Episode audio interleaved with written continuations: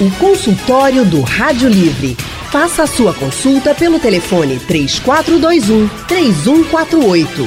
Na internet www.radiojornal.com.br. O consultório do Rádio Livre hoje vai falar sobre tomar remédios. Tem gente que toma remédio para tudo, né? Já tem outras pessoas que só tomam algum medicamento quando estão assim muito mal, ou seja, que são muito resistentes a tomar as medicações. Mas no caso dos idosos, é muito comum a gente ver eles tomando diversas medicações para muitos problemas. Será que faz mal? Bem, a gente vai entender melhor agora com a médica geriatra, a doutora Flávia Goldman. Doutora Flávia tem especialização em geriatria na Alemanha, é presidente da Associação Brasileira de Alzheimer, membro da Sociedade Alemã de Geriatria e Gerontologia, é médica no Busca Vida Cuidados Gerontológicos e é médica também no Hospital do Idoso aqui do Recife. Doutora Flávia Goldman, muito boa tarde. Seja bem-vinda ao nosso consultório. Muito boa tarde, Anne. A gente agradece muito a sua participação com a gente. Tem também aqui conosco a farmacêutica, farmacêutica Ítala Nóbrega. Ítala é mestre em ciências farmacêuticas, especialista em farmácia hospitalar, tem aperfeiçoamento em farmácia clínica pela Universidade de Chile, é farmacêutica do IMIP, presidente da Sociedade de Farmácia Clínica Regional Pernambuco e tem experiência na área de farmácia, com ênfase em farmácia hospitalar, gestão, farmácia clínica e cuidados paliativos. Ítala Nóbrega, muito boa tarde, seja também muito bem-vinda ao nosso consultório. Boa tarde, Anne. Boa tarde a todos os ouvintes. É um prazer estar aqui com vocês para falar um pouquinho sobre é, essa automedicação né, na pessoa, principalmente idosa. Sim, senhora. E eu quero saber de você que está nos ouvindo agora. Você tem perguntas, quer participar do nosso consultório? Manda uma mensagem para o nosso WhatsApp. 99147 8520 é o número do WhatsApp da Rádio Jornal. A gente quer saber se você toma muita medicação, para que você toma? Foi o médico que passou? Não foi? Às vezes as pessoas acham que tem remédio que é inocente. Será que tem? 99147 8520. Conversa com a gente, que a doutora Flávia e também a Ítala vão tirar as dúvidas de todo mundo. Doutora Flávia Goldman, deixa eu conversar com a senhora. Tem muitos idosos nos ouvindo e que tomam muitos remédios mesmo. E aí os problemas são diversos, né? A gente tem hipertensão, diabetes, colesterol. Ontem mesmo eu estava conversando com uma amiga e ela dizendo: "Ah, eu tomo, tomo remédio para colesterol, para diabetes, para pressão, mas só para isso". Veja, já são três problemas crônicos que ela precisa tomar medicação de manhã, de tarde, de noite. Foi isso que ela estava me contando.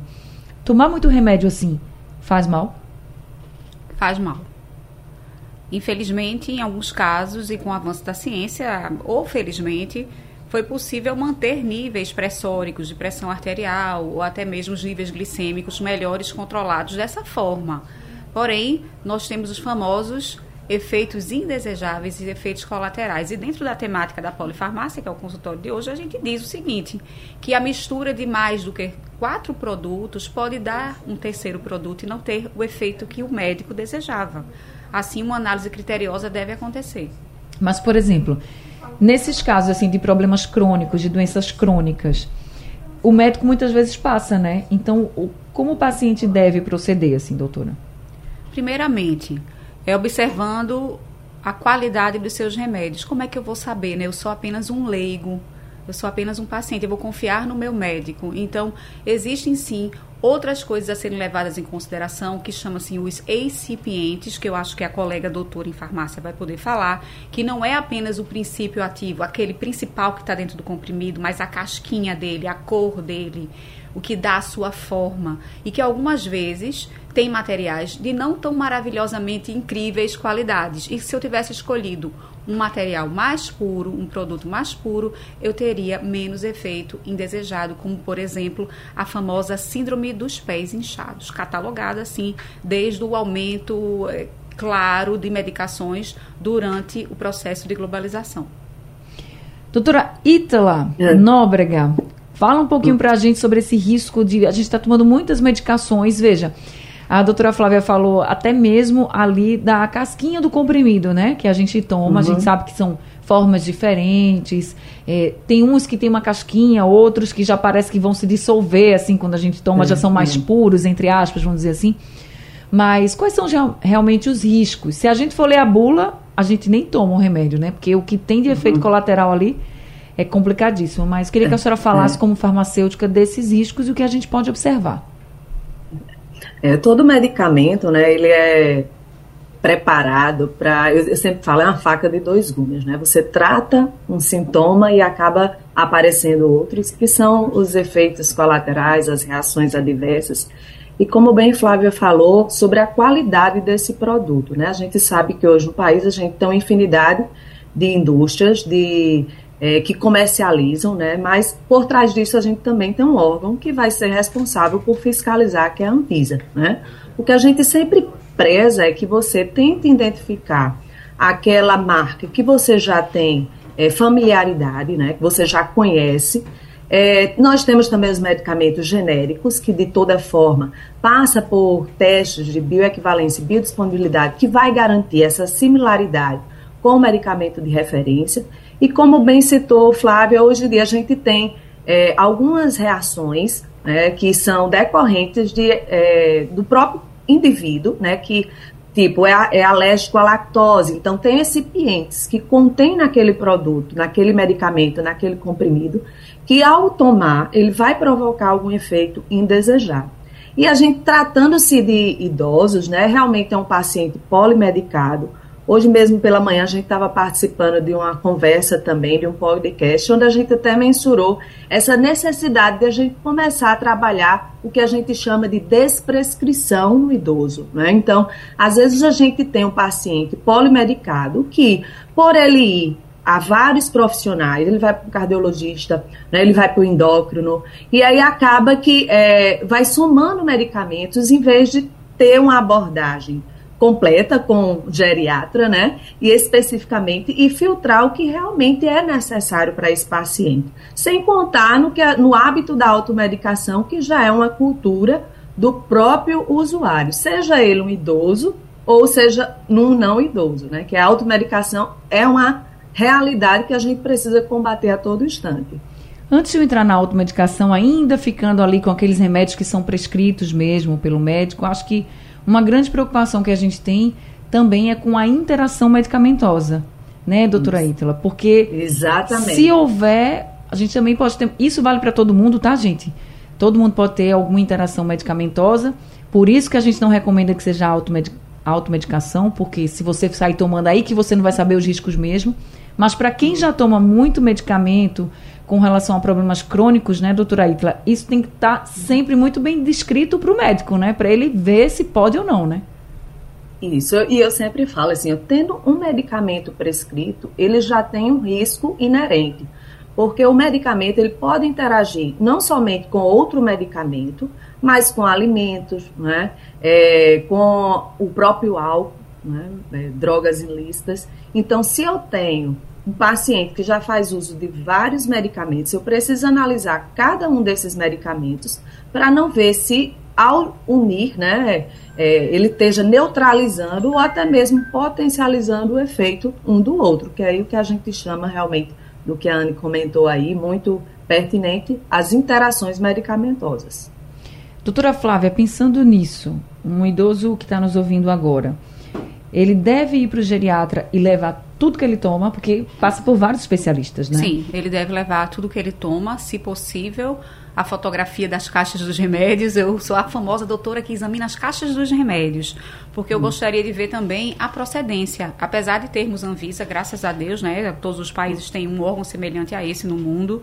É, mas alguns países seriam mais confiáveis ou menos confiáveis. Uso o verbo no conjuntivo tá? No futuro do pretérito. Mas eu presto muita atenção, sim, na qualidade nas origens, na poluição dos rios, dos países todos, a água que determinado país tem, se ela é mais limpa, menos limpa, porque dentro desse processo de limpeza, de pureza dos remédios, vai ser necessário usar uma maior quantidade de químicas para matarem bactérias, para que o comprimido permaneça estéreo. Uhum. E às vezes essa quantidade ela é torna-se tóxica. Como tóxica? Então, é, a Anvisa poderia dizer aquele comprimido está bem, ele passou mas ele passou sendo ele um. Quando eu falo de um idoso, ele pode tomar 10 vezes um comprimido, porque precisou de diversos ao longo do dia e aquela dose que foi calculada como não problemática passa a ser problemática. E às vezes os médicos, as diversas especialidades não conversam entre si. E isso é que é realmente comunicação é a chave e essa comunicação não é muito legal aqui no Brasil. o doutora Flávia está dizendo hum. se ela tem experiência internacional também. Ô, doutora Flávia, é, hum. que tipo de. A senhora já falou aí da síndrome, da síndrome dos pés inchados, mas que outros tipos de consequências a senhora pode citar para a gente? De pessoas que começam a tomar várias medicações, idosos tomam várias medicações e acabam tendo reações que nem imaginam que podem ser pelo uso desses remédios. É, é a famosa a cascata iatrogênica. Iatrogênica, uhum. às vezes, porque o médico mesmo que prescreveu, porque viu um sintoma num paciente e quis que ele desaparecesse. Ou iatrogênico pelo próprio paciente que viu um sintoma em si e se automedicou. Então, existe essa saia justa. Diante da síndrome dos pés inchados, que é uma relacionada às impurezas dos remédios, é justamente isso. Eu não tolerei. E um edema em dois pés faz o médico abrir o protocolo de diagnóstico diferencial de edemas. O que é que pode ser por um idoso? Um idoso. Ah, porque o coração está fraquinho, insuficiência cardíaca. Então a gente vai dar um diurético. Ah, não, será que ele tem um problema renal que está acumulando líquido? E assim o paciente pode ser medicado pensando que é uma patologia, levando o médico a fazer uma pesquisa longa sobre isso e, na verdade, a substituição por uma medicação mais pura que alguém pudesse imaginar e avaliar como tal, poderia resolver essa problemática. Tá vendo, gente? A gente uhum. nem imagina, né, Ítala? Assim, a uhum. gente leigo não imagina o que, que pode acontecer. Queria que você também pudesse falar para a gente alguns efeitos. Pode falar, então. Eu queria só complementar, porque isso que Flávia trouxe é bem característico do que a gente está encobrindo uma doença muito mais grave, né? E sem contar em outros riscos de pacientes que pode ser alérgico a algum componente daquele medicamento, ou tem uma, uma alergia que ele não sabe, né? É, até a própria, os riscos dos efeitos das reações adversas que os, que os medicamentos podem ocasionar, isso que eu falei, né? Faca de dois gumes. Então, a automedicação, ele cria um problema também para a sociedade, não somente para o indivíduo. Né? Essa questão mesmo que foi citada da, das resistências bacterianas. Né? Então, a partir do momento em que eu faço uso desregular desses antibióticos e desses antimicrobianos, eu vou criando uma resistência que não é só para o indivíduo que está se automedicando, é para aquela toda a população, né? para aquele, aquele todo o universo. Então, é o que a gente bate sempre na tecla, né? Informação vai ser o melhor remédio. Então, a gente carece ainda de que a população ela tenha esse nível de orientação. E um, um ponto que eu também sempre friso, sabe, Ana e Flávia, é a questão da comunicação. Como a gente se comunicar com esse paciente, porque muitas vezes a gente é, leva uma linguagem que não é compreendida. Né? Então, você tem falhas terapêuticas, você tem falha, inclusive, da própria adesão desse paciente. Né? Então, acho que são é, responsabilidades que nós, como profissionais de saúde, devemos colocar na nossa maleta, sabe? E, e levar isso para aqueles que carecem né, desse, nível, desse nível de informação. É, uma comunicação bem feita faz toda a diferença em todas as áreas. Está aqui Ítala, que é Até é você como comunicadora. Pois é, pois é. Ítala está aqui como farmacêutica explicando para a gente um pouquinho. Doutora Flávia, como médica geriatra, também falando entre os médicos, né? São várias as especialidades que a gente passa e que muitas vezes, como ela disse, não se conversam. Então é importante que as especialidades conversem e que o paciente também conte tudo. Então você que está nos ouvindo, é idoso, vai para um médico geriatra, fala tudo que você sente, tudo que você toma. Isso é o conselho da doutora Flávia de já levar a foto também das caixas dos comprimidos, que é importante para eles avaliarem direitinho. Deixa eu fazer o seguinte, deixa eu fazer um rápido intervalo aqui no consultório. Daqui a pouco a gente volta conversando mais com Ítala e também com a doutora Flávia e com você que está nos ouvindo. Quer participar? Manda uma mensagem pelo nosso WhatsApp 99147 8520 é o número do WhatsApp da Rádio Jornal para você participar com a gente. Consultório do Rádio Livre hoje está falando sobre a chamada polifarmácia, quando, por exemplo, os idosos tomam muitos remédios e os efeitos disso, os riscos de tomar muitas medicações, principalmente se for uma medicação que não for passada por um médico, mas mesmo que seja, também tem que tomar cuidado, conversar direitinho com o médico. E para ajudar a gente a entender um pouco sobre esses riscos da polifarmácia, dessa, desses tantos medicamentos que a gente toma, nós estamos conversando com a médica geriatra, a doutora Flávia Goldman. Também estamos conversando com a farmacêutica Itala Nóbrega. E tem pergunta de ouvinte. Lucas Aristide de Buriti, da Macaxeira, está dizendo, doutora Flávia, que a sogra dele toma muito remédio controlado e que são remédios passados pelos médicos. Aí uma vez ele disse assim, uma vez ela não se deu muito bem e aí trocou o comprimido do coração. Agora ela está bem melhor. Aí ele diz assim, não é bom confiar muito no médico? O que, que a senhora pode dizer para ele? É essencial confiar muito no médico. Quando você não se sentir bem com uma pessoa, é comum, médico não é somente médico, médico qualquer outro profissional que você estiver se relacionando com e você não se sentir seguro, não está na hora de abandonar o seu tratamento clínico, mas sim de procurar uma outra pessoa. É importante ter esse acompanhamento e fundamental confiar 100%. A gente, é, é tão já emocionalmente difícil estar debilitado com uma doença. Imagine se eu não puder fechar os meus olhos e dizer cuide de mim. Essa é a relação médico-paciente que nós gostaríamos de resgatar. Procure um que você confie tem que ter a relação de confiança, né? Que você possa contar tudo, né, doutora? E saber, assim, que o que aquele médico vai dizer, assim, Sim. é o mais assertivo possível, né? Exatamente. Eu acho que tem que ser por aí a relação, né? Sim, cuide de mim. Então, quando eu entregar o meu corpo para alguém, eu preciso confiar 100%. Ele vai pegar em mim, ele vai me examinar. Tem muita história além, além de uma conversa. Sempre o tratamento, ele tem que ser medicamentoso? Nem sempre. E se a gente comenta pessoas que sofrem com a polifarmácia, mas também com questões emocionais como depressão, ansiedade, e já usam diversos remédios e muitas vezes até que não puderam porque deu um problema no coração. Não é que deu um problema no coração, é a interação medicamentosa às vezes faz com que o eletrocardiograma do paciente fique alterado por conta de um remédio, verdade. A gente olha, controla o eletrocardiograma, mudou, não, está igual antes da medicação e depois do uso da medicação, segue, segue esse remédio que trouxe um benefício. E o passo, ao passo que o tempo se vai, e você não melhora da sua sintomática, você faz, eu estou idêntico, já tomei tudo, já fui de médico em médico, conclusão, dois pontos, a solução não seria medicamentosa. Ora, se o copo já está cheio de comprimidos, colocar mais um iria salvar a sua vida, ele ia resolver o seu problema, talvez fosse bom filosofar isso. Existe um limite. O tratamento da psicoterapia em relação às doenças emocionais é fundamental e está escrito no livro como sendo principal antes mesmo de qualquer medicação.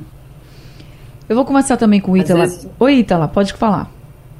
Às vezes o medicamento ele vai ser um instrumento que vai ser retirado e vai ser incorporado outros, outros tipos de remédios que a gente chama, né? Às vezes até a própria terapia, as práticas integrativas que hoje está bem ativa, né? Então, assim, o medicamento, ele, em muitos momentos, ele pode ser um agente que vai ser retirado daquele processo, né? Que é o que eu, que eu volto a falar sobre a questão da desprescrição, né? Então, a gente trabalhar a mente do paciente, que às vezes o paciente, ele já sai da consulta, o médico só é bom se ele prescreveu alguma coisa, se ele não prescreveu, não, esse médico não presta, não é? E aí a gente tem isso muito arraigado na nossa cultura, que tem que ter um medicamento ali prescrito. Sabe uma coisa que eu escuto muito também, Ítala, que é, muita gente diz assim, ah, eu fui para o médico e pedi para ele passar, porque eu não estou me sentindo bem e tal, é a coisa da vitamina, os hum. polivitamínicos, né, que, que se chama muito assim. Mas estás precisando de alguma coisa? Eu não estou me sentindo muito bem, estou com uma fadigazinha, mas acho que deve estar tá faltando alguma, alguma vitamina. Pedi para o médico passar, mas ele não quis passar, sei lá, porque tem que fazer exame, não sei o quê.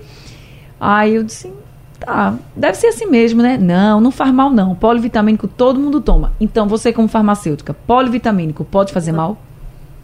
Pode, ele também é um medicamento, né? E assim, é, às vezes a suplementação ela está na própria alimentação. É isso que eu falei. Às vezes o remédio vai ser você ter uma alimentação equilibrada.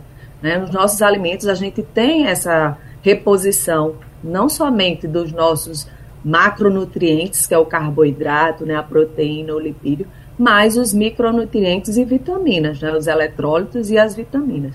Então, muitas vezes é, é a famosa empurroterapia, né? Você empurrar porque a gente sabe que também tem alguns MIPs que são vendidos aí, que são medicamentos de venda livre, e que tem uma, uma, como é que se diz, uma contrapartida da indústria, né, a partir do momento que você vende esse tipo de produto. Então, muitas vezes você é, é assediado, eu digo que é, que é isso mesmo, você está no balcão de uma farmácia ou até mesmo na, no caixa, diz, não, mas esse daqui está em promoção, esse...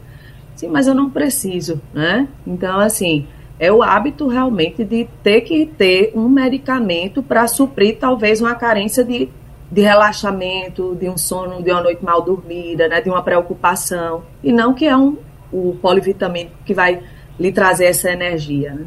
Essa questão de dormir também é muito séria, né, doutora? Porque vamos pensar que tem muitos idosos que estão nos ouvindo agora e que têm problemas com sono. Sim. Ontem aqui no consultório a gente falou sobre sono e chegou uma enxurrada de perguntas. Muita gente que tem problema de privação de sono mesmo, enfim. E aí só dorme hoje com uma medicação.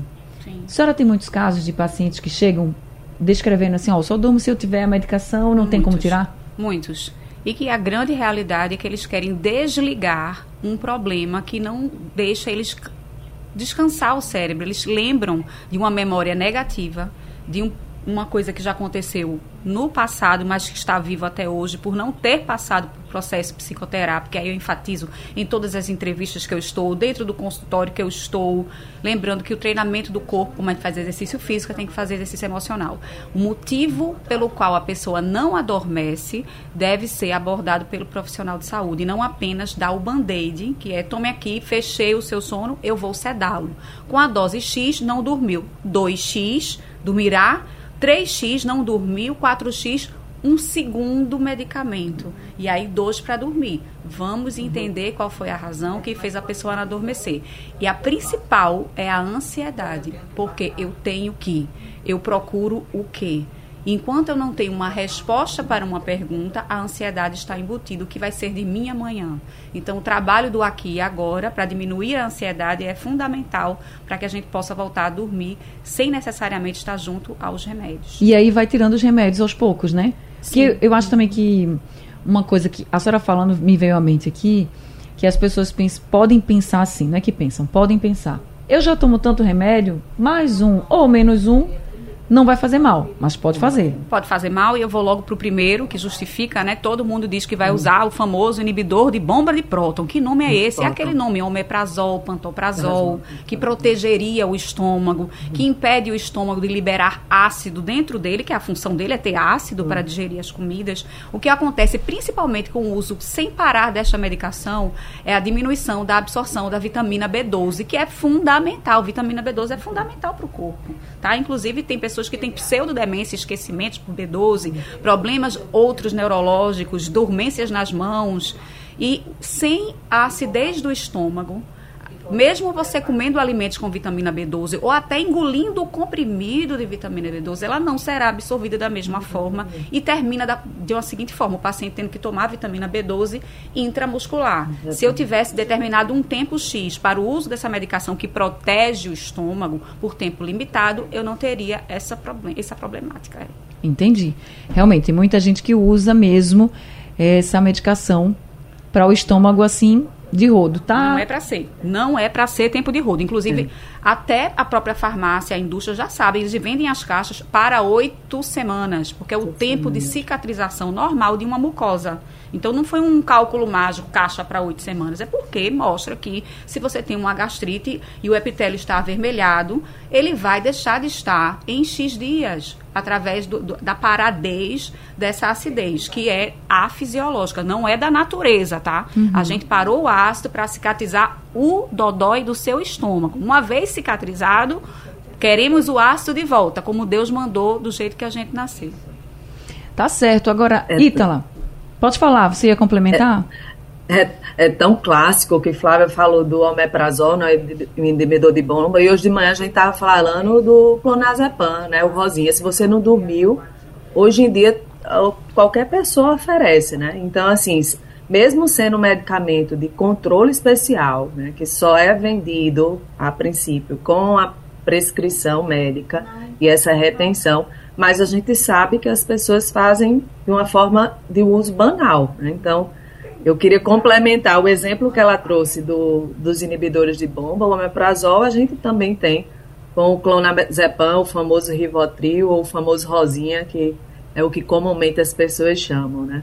E ele piora a depressão, tá? Para quem acha que ele é antidepressivo, ele não é antidepressivo, ele é ansiolítico. Ele só serve para a ansiedade no momento agudo de ansiedade. Ele é bem-vindo neste único momento. E tem um tempo, porque precisa ser prescrito pelo médico.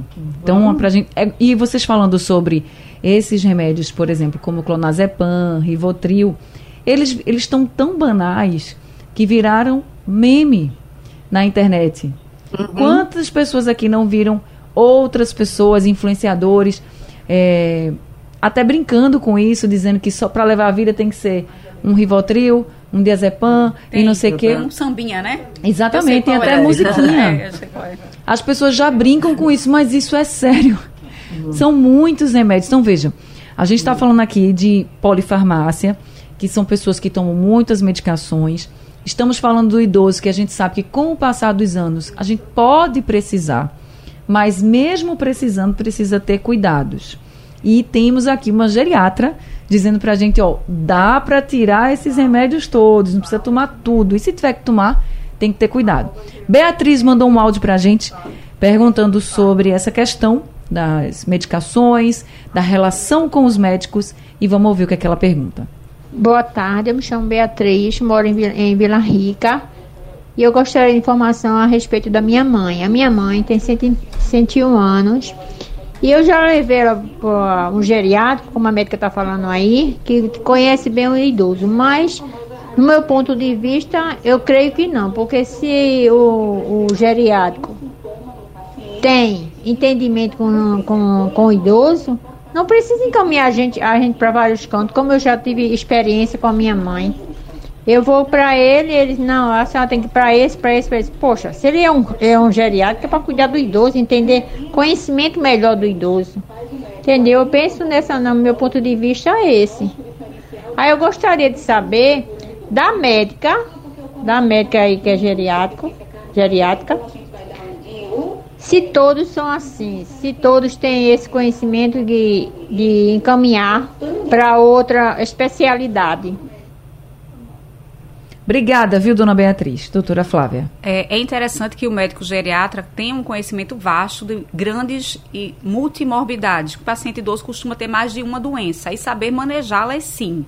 Mas eu ia elogiar a prudência dos colegas que conseguem reconhecer o seu limite. Então, toda vez que um profissional de saúde encaminhar para um outro especialista, ele reconheceu que não tinha a capacidade do domínio daquele momento. É assim que eu vejo. Uhum. E na medicina a gente fez aquele juramento que não poderia cair, né? Que é imprudência, uhum. negligência e imperícia. A gente não pode cometer essas três coisas. Então é prudente que faça isso. Mas dar as mãos ao familiar, explicar bem porque precisa de apoio, de ajuda de outras pessoas e não diminuindo a inteligência deste colega, porque existe um, um, um conceito de inteligência chamada inteligência coletiva que é justamente as conferências, quando eu junto vários especialistas que possam dar uma opinião com o intuito de dar o melhor para aquele que é seu, prezado, seu pai, sua mãe. Então é assim que eu vejo. A humildade reconhecendo eu não sou a toda poderosa. Eu tenho os meus limites. Mas sou esforçada, tá? Para resolver quase tudo. Aí tá certo. Bem, deixa eu ir para o intervalo agora. Daqui a pouco a gente volta conversando mais com doutora Ítala e doutora Flávia também aqui no consultório. Consultório do Rádio Livre hoje falando sobre o risco de tomar muitos remédios com prescrição médica e sem prescrição também. A gente tem que conversar com o médico, isso é muito importante, tá, gente? Tá tomando muito remédio, conversa, diz quais são os remédios que você já toma para que ele possa pensar direitinho se dá para você tomar um outro ou não, se é melhor tirar. Isso é importante também, essa comunicação. Tá muito claro aqui pra gente que a comunicação entre paciente e médico e esse médico com outras especialidades médicas também precisa ser muito forte essa comunicação. E nós estamos conversando com a geriatra Flávia Goldman, também com a farmacêutica Ítala Nóbrega, falando um pouco sobre esses riscos de medicamentos. Eh, doutora Flávia, a gente estava conversando aqui sobre vou, tô com um problema, vou para o médico. Seja qualquer pessoa, né? Seja uma pessoa idosa, uma pessoa mais jovem, vai para o médico, o médico passa lá a medicação, você vai tomar. Você não disse que, tu, que toma mais duas ou três medicações. Isso já é um erro, claro. Mas assim, como é que a gente pode saber se aquela quantidade toda de medicações que a gente está tomando é realmente legal? Ou dizer assim, estou desconfiada de que isso não não está me fazendo bem. Ou estou tomando muito remédio. Ah, é da idade. Não, é realmente da idade. Entende onde eu quero chegar? Assim, eu estou no consultório, estou com um problema, estou precisando de ajuda. O médico me prescreve o remédio, eu vou acreditar que ali está tudo certo. Talvez eu não tenha contado todas as informações. Mas e se eu tiver contado e mesmo assim ele disser, posso tomar tranquila, fechar o olho e tomar? Ou eu sempre devo assim ficar questionando, perguntar, dizer, eu estou tomando muitos, eu queria diminuir. Enfim, o que, é que a senhora pode dizer para a gente? Essa pergunta e esse, esse desejo deve ser expresso já na primeira consulta. Quando o paciente esquecer de dizer que toma remédios, eu espero que nós, médicos, nos lembremos de perguntar faz parte da anamnese principal perguntar o que é que a senhora toma. Do mesmo jeito, a senhora já se operou de alguma coisa, saber cirurgias no passado, se tolera anestésicos, faz parte. E olha que a gente tem que perguntar bem detalhado, porque às vezes você pergunta, você já se operou de alguma coisa? Não, eu, a senhora tem 80 anos, já viveu mil anos e nunca se operou de nada, cadê sua vesícula? Ela, ah, a vesícula eu operei. Então, essa anamnese detalhada que faz o paciente se lembrar dos seus remédios ou recrutar mesmo um filho no paciente geriátrico, filho, filha, traga uhum. essa lista de remédios para cá. Confiar no médico, volto a dizer, é fundamental. Fundamental. Mas se você sair de uma consulta e não se sentir segura, porque isso aconteceu de alguma forma, retorne a esse mesmo, se puder dizer que não se sentiu é, à vontade ou que não contou tudo, para abrir mais essa relação. E se não for possível, troque de profissional. A pergunta: posso diminuir a quantidade de remédios que já tomo? Também deve estar aí inclusa na consulta? É, essa, essa diminuição de remédios deve ser feita exclusivamente pelo médico, médico sabendo, porque algumas medicações requerem desmame, algumas medicações são fundamentais que ninguém pode sair tirando sem saber. Qual é essa? Eu vou dizer é ácido acetil salicílico, a conhecida aspirina. Às vezes os médicos, por qualquer razão, ou os familiares não se comunicaram direito e o paciente já teve um infarto no passado. E o médico foi lá e prescreveu aspirina, que está certíssimo. É para tomar, por exemplo, o resto da vida. Mas às vezes, ah, não vou contar para ele não, foi um infarto tão pequeno, para que ele não sofra muito, eu deixo lá a aspirina, que já é o tratamento. E a gente não precisa dizer o senhor teve um infarto. E não é o jeito de falar também. Mas às vezes essa delicadeza demais, com medo de magoar as emoções faz não transmitir essa importante informação. O que faz o paciente? Vai para um outro médico, o médico faz, mas por que o senhor toma aspirina? Não, você já teve infarto? Não. Aí ele vai lá e suspende a aspirina. Então, atenção, se você usa somalgina, aspirina, acetil salicílico, antes de suspender, porque acha que dessa medicação não precisa, se submeta a um eletrocardiograma. Mais uma orientação para a gente.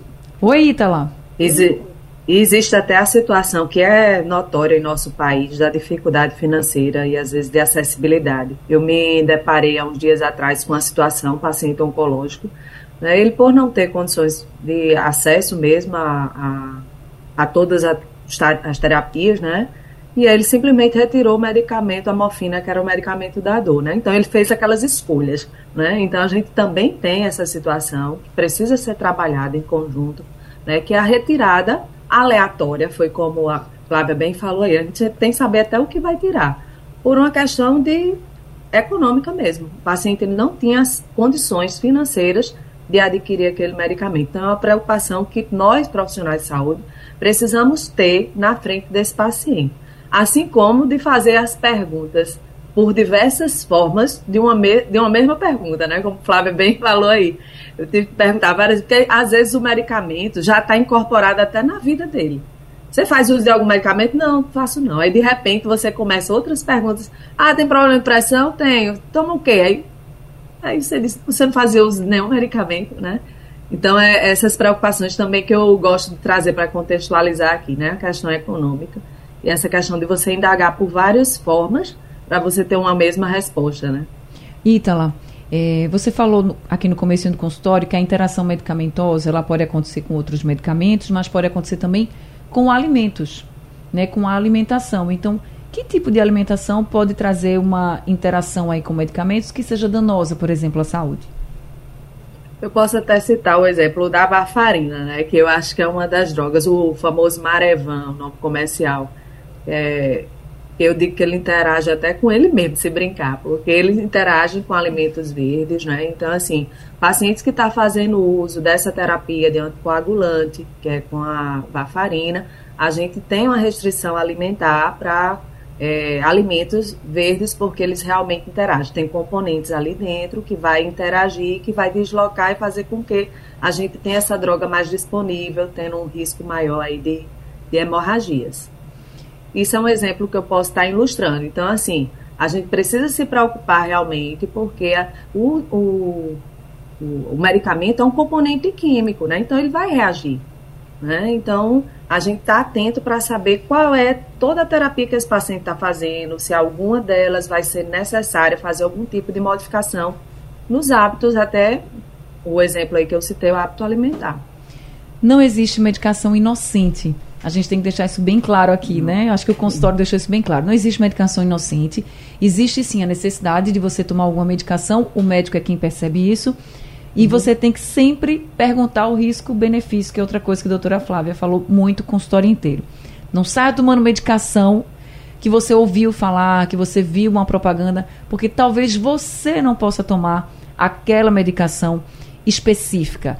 E não pense assim, ah, eu já tomo tantos, um a mais, um a menos, olha que um a menos faz, muito, faz muita diferença e um a mais pode trazer muitos riscos. A gente está terminando o consultório com esse alerta para você, de todas as idades, para você que é idoso, que está tomando muita medicação agora, sempre converse com seu médico, veja se dá ou não para diminuir a quantidade de medicamentos. Não faça isso sozinho, mas sempre, sempre, sempre com orientação, tá?